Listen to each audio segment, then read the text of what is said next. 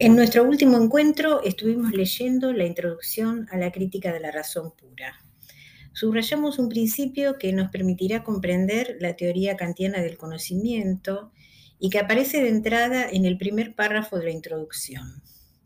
Es el principio según el cual todo nuestro conocimiento comienza con la experiencia, pero no todo nuestro conocimiento se deriva de ella.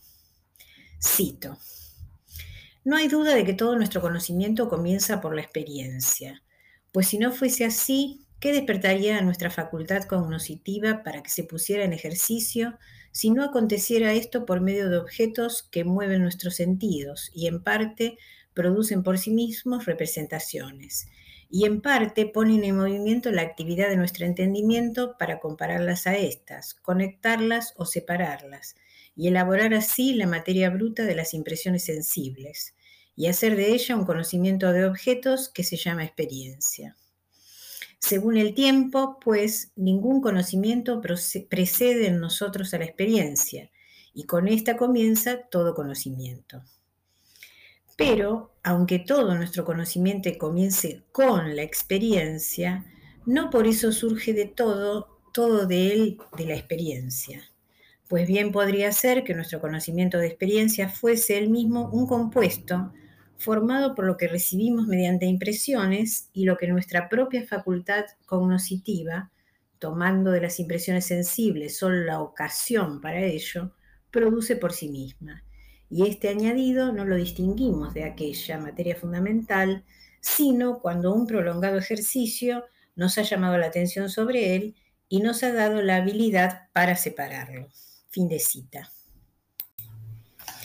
A partir de allí, Kant va a reconocer que el objeto de la experiencia científica es un compuesto que se constituye con material suministrado por la sensibilidad, que es definida en la estética trascendental como nuestra capacidad receptiva, esto es como nuestra capacidad de ser afectados por las cosas, y con un conjunto de conocimientos a priori que como tales no se derivan de la experiencia.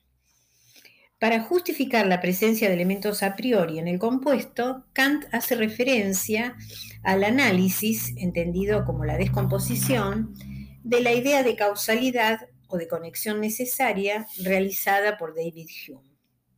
Según este, todas nuestras ideas se derivan de impresiones sensibles que recibimos a través de los sentidos. A partir de allí, el entendimiento produce ideas simples y luego ideas complejas conforme a las leyes de la asociación. Sin embargo, cuando Hume se pregunta, ¿cuál es la impresión sensible que se encuentra en el origen de la idea de conexión necesaria entre dos fenómenos? llega a la conclusión de que esa idea o esa conexión no tiene ninguna impresión que, le corresponda y solo es el resultado del hábito o de la costumbre. Lejos de adherir a la conclusión de Hume, Kant considera que la idea de conexión necesaria es un conocimiento a priori que nos permite organizar ese cúmulo de impresiones brutas que recibimos a través de la sensibilidad. Con esto, con esta primera aproximación, Kant intenta probar que si descomponemos el objeto de nuestro conocimiento, vamos a encontrar elementos de distinto origen. Aquellos que son a priori, que no se derivan de la experiencia, y aquellos que son empíricos, esto es, derivados de la experiencia. Por lo tanto, una vez reconocida la existencia de conocimientos a priori en nuestros objetos de conocimiento, Kant plantea lo que aparece en el título del punto número 3 de la introducción. Cito, la filosofía tiene necesidad de una ciencia que determine la posibilidad, los principios y el alcance de todos los conocimientos a priori. Es por ello que considera indispensable llevar a cabo una crítica de la facultad de conocer, porque, cito, la ligera paloma, al surcar en libre vuelo el aire cuya resistencia siente, podría persuadirse de que en un espacio vacío de aire le podría ir mucho mejor. De la misma manera, Platón abandonó el mundo sensible porque impone al entendimiento limitaciones tan estrechas y se aventuró en alas de las ideas más allá de él, en el espacio vacío del entendimiento puro. No advirtió que con sus esfuerzos no ganaba camino, no ganaba camino, porque no tenía apoyo resistente sobre el que afirmarse, como si fuera un soporte y al cual pudiera aplicar sus fuerzas para poner el entendimiento en movimiento. Fin de cita. Con esto, Kant quiere subrayar que no se trata simplemente de confiar, como hacen los dogmáticos, en el poder de la razón sin preguntarse previamente por su capacidad para resolver los problemas que ella misma se plantea. Cito.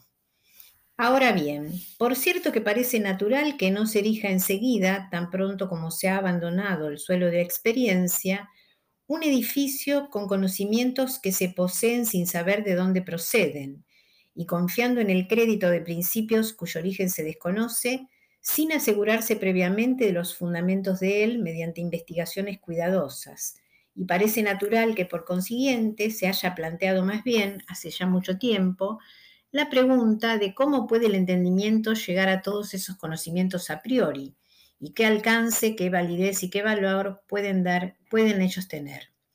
En efecto, no hay nada más natural, si por la palabra natural se entiende aquello que debería acontecer de manera justa y razonable, pero si se entiende por eso lo que habitualmente sucede, entonces nada es por el contrario más natural ni más comprensible que el que esta investigación haya debido quedar largamente sin hacer. Fin de cita.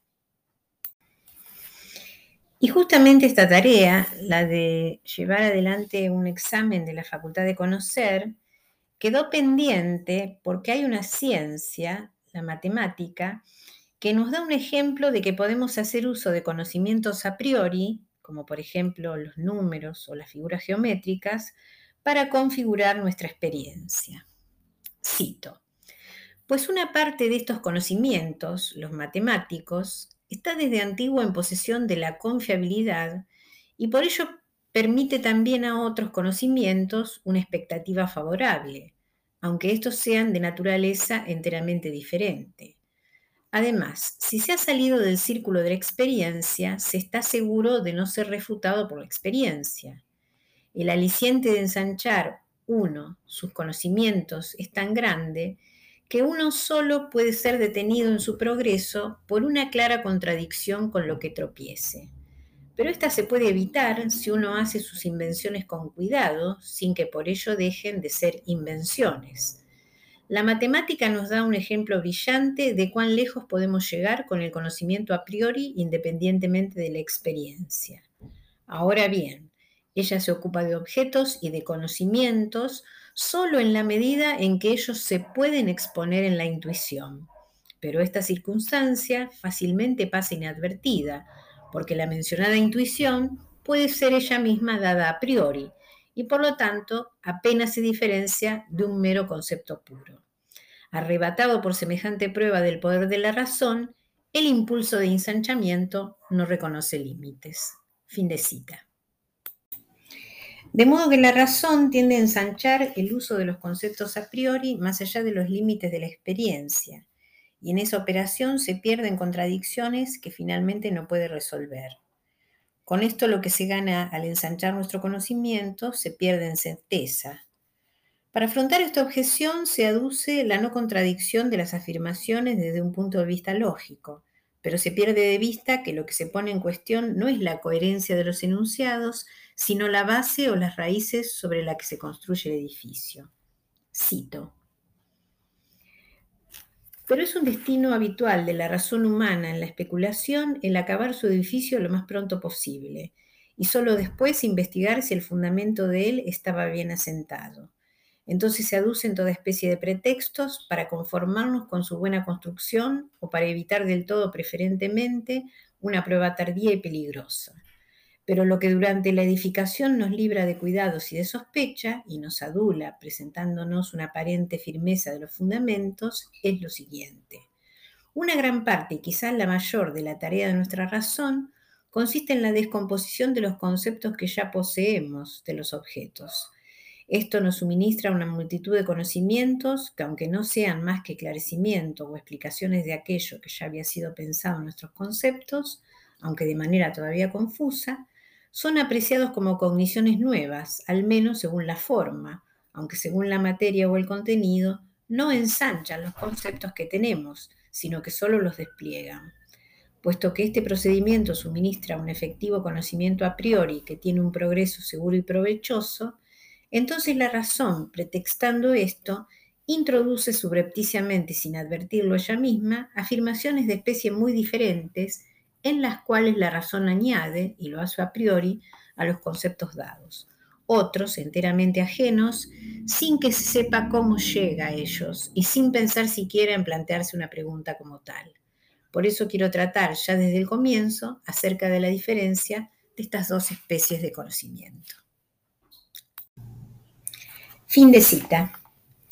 Luego Kant va a analizar la diferencia entre los juicios y a partir de allí va a volver a preguntarse acerca de la posibilidad de la metafísica como ciencia.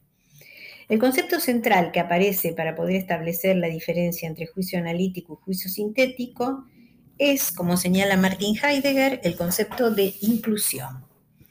Recordemos que para Kant la forma lógica de la proposición es SSP, o sea, el predicado afirma o niega algo acerca del concepto sujeto. Entonces, si el predicado está incluido en el sujeto, nos encontramos frente a un juicio analítico. Kant da el ejemplo, todos los cuerpos son extensos. Recordemos que el ser extenso, desde Descartes, es ocupar un lugar en el espacio. Y si el predicado no está incluido en el concepto sujeto, entonces el juicio es sintético. Kant agrega, puedo afirmar, según el concepto de cuerpo, que todos los cuerpos son extensos, independientemente de la experiencia, porque el rasgo ser extenso está incluido en la definición de cuerpo. Pero para afirmar que algunos cuerpos son pesados o son livianos, debo necesariamente recurrir a la experiencia. Cito, puedo conocer previamente el concepto de cuerpo de manera analítica por medio de las características de la extensión, de la impenetrabilidad, de la figura, etc., que son pensadas todas en ese concepto. Pero ahora ensancho mi conocimiento, volviendo a considerar la experiencia de la que había extraído ese concepto de cuerpo, Advierto que enlazada siempre con las anteriores características está también la pesantez y por consiguiente la añado sintéticamente como predicado a aquel concepto. Es pues la experiencia aquello en lo que se basa la posibilidad de la síntesis del predicado de la pesantez con el concepto de cuerpo, porque ambos conceptos, aunque el uno no esté contenido en el otro, se pertenecen sin embargo recíprocamente, aunque de manera solo contingente, como partes de un todo, a saber de la experiencia, la que es ella misma un enlace sintético de intuiciones. Fin de cita. Canta un paso más y reconoce la existencia de juicios que son al mismo tiempo sintéticos, o sea, que agregan conocimiento al concepto sujeto, y a priori, que dotan de universalidad y necesidad a las proposiciones. Y allí vuelve a hacer referencia a la idea de conexión necesaria de la que habíamos hablado antes. Dice, por ejemplo, tómese la proposición, todo lo que acontece tiene una causa. La pregunta es, ¿cómo llego a afirmar que todo lo que acontece puede ser pensado como el efecto de una causa? Cito, ¿qué es aquí eso desconocido igual a X sobre lo que se apoya el entendimiento cuando cree encontrar fuera del concepto de A un predicado B ajeno a él, al que sin embargo considera conectado con él. No puede ser la experiencia, porque el principio mencionado, añadido en esta segunda representación a la primera, no solamente con mayor universalidad, sino también con la expresión de la necesidad y por lo, por lo tanto enteramente a priori y por meros conceptos. Ahora bien, en tales principios sintéticos, es decir, principios de ensanchamiento, descansa todo el propósito final de nuestro conocimiento especulativo a priori, pues los analíticos son, por cierto, sumamente importantes y necesarios, pero solamente para alcanzar aquella distinción de los conceptos que se exige para una síntesis segura y amplia, entendida como una adquisición efectivamente nueva. Fin de cita. Entonces, si tomamos la proposición, todo lo que acontece tiene una causa, podemos observar que el concepto de causa y el concepto de efecto no está contenido en el concepto sujeto. Por lo tanto, no se trata de un juicio analítico, sino de un juicio sintético. Tomemos el caso B es la causa de A y preguntémonos, ¿en qué se apoya el entendimiento para afirmar un predicado B ajeno al concepto de A y sin embargo conectado con él? Y aquí hemos llegado al punto de la dificultad que Kant va a plantear como el problema general de la razón pura. ¿Cómo son posibles los juicios sintéticos a priori? Para ello va a tratar de mostrar que en las disciplinas que ya han ingresado en el camino seguro de la ciencia existen como principios juicios sintéticos a priori. Y se va a preguntar si esa clase de juicios son posibles en el terreno de la metafísica. Luego, en el punto 5.1, Kant va a afirmar y va a tratar de mostrar que los juicios de la matemática, que de entrada son a priori, son sintéticos. Esto resulta necesario, dice Kant, porque hasta el momento se había creído que se trataba de juicios analíticos. Kant dará ejemplos de la, de la aritmética y de la geometría para justificar su postura. Bueno, y hasta aquí llegó nuestra lectura de la introducción de la crítica de la razón pura el último miércoles del año. Nos reencontramos en el próximo capítulo. Muchas gracias.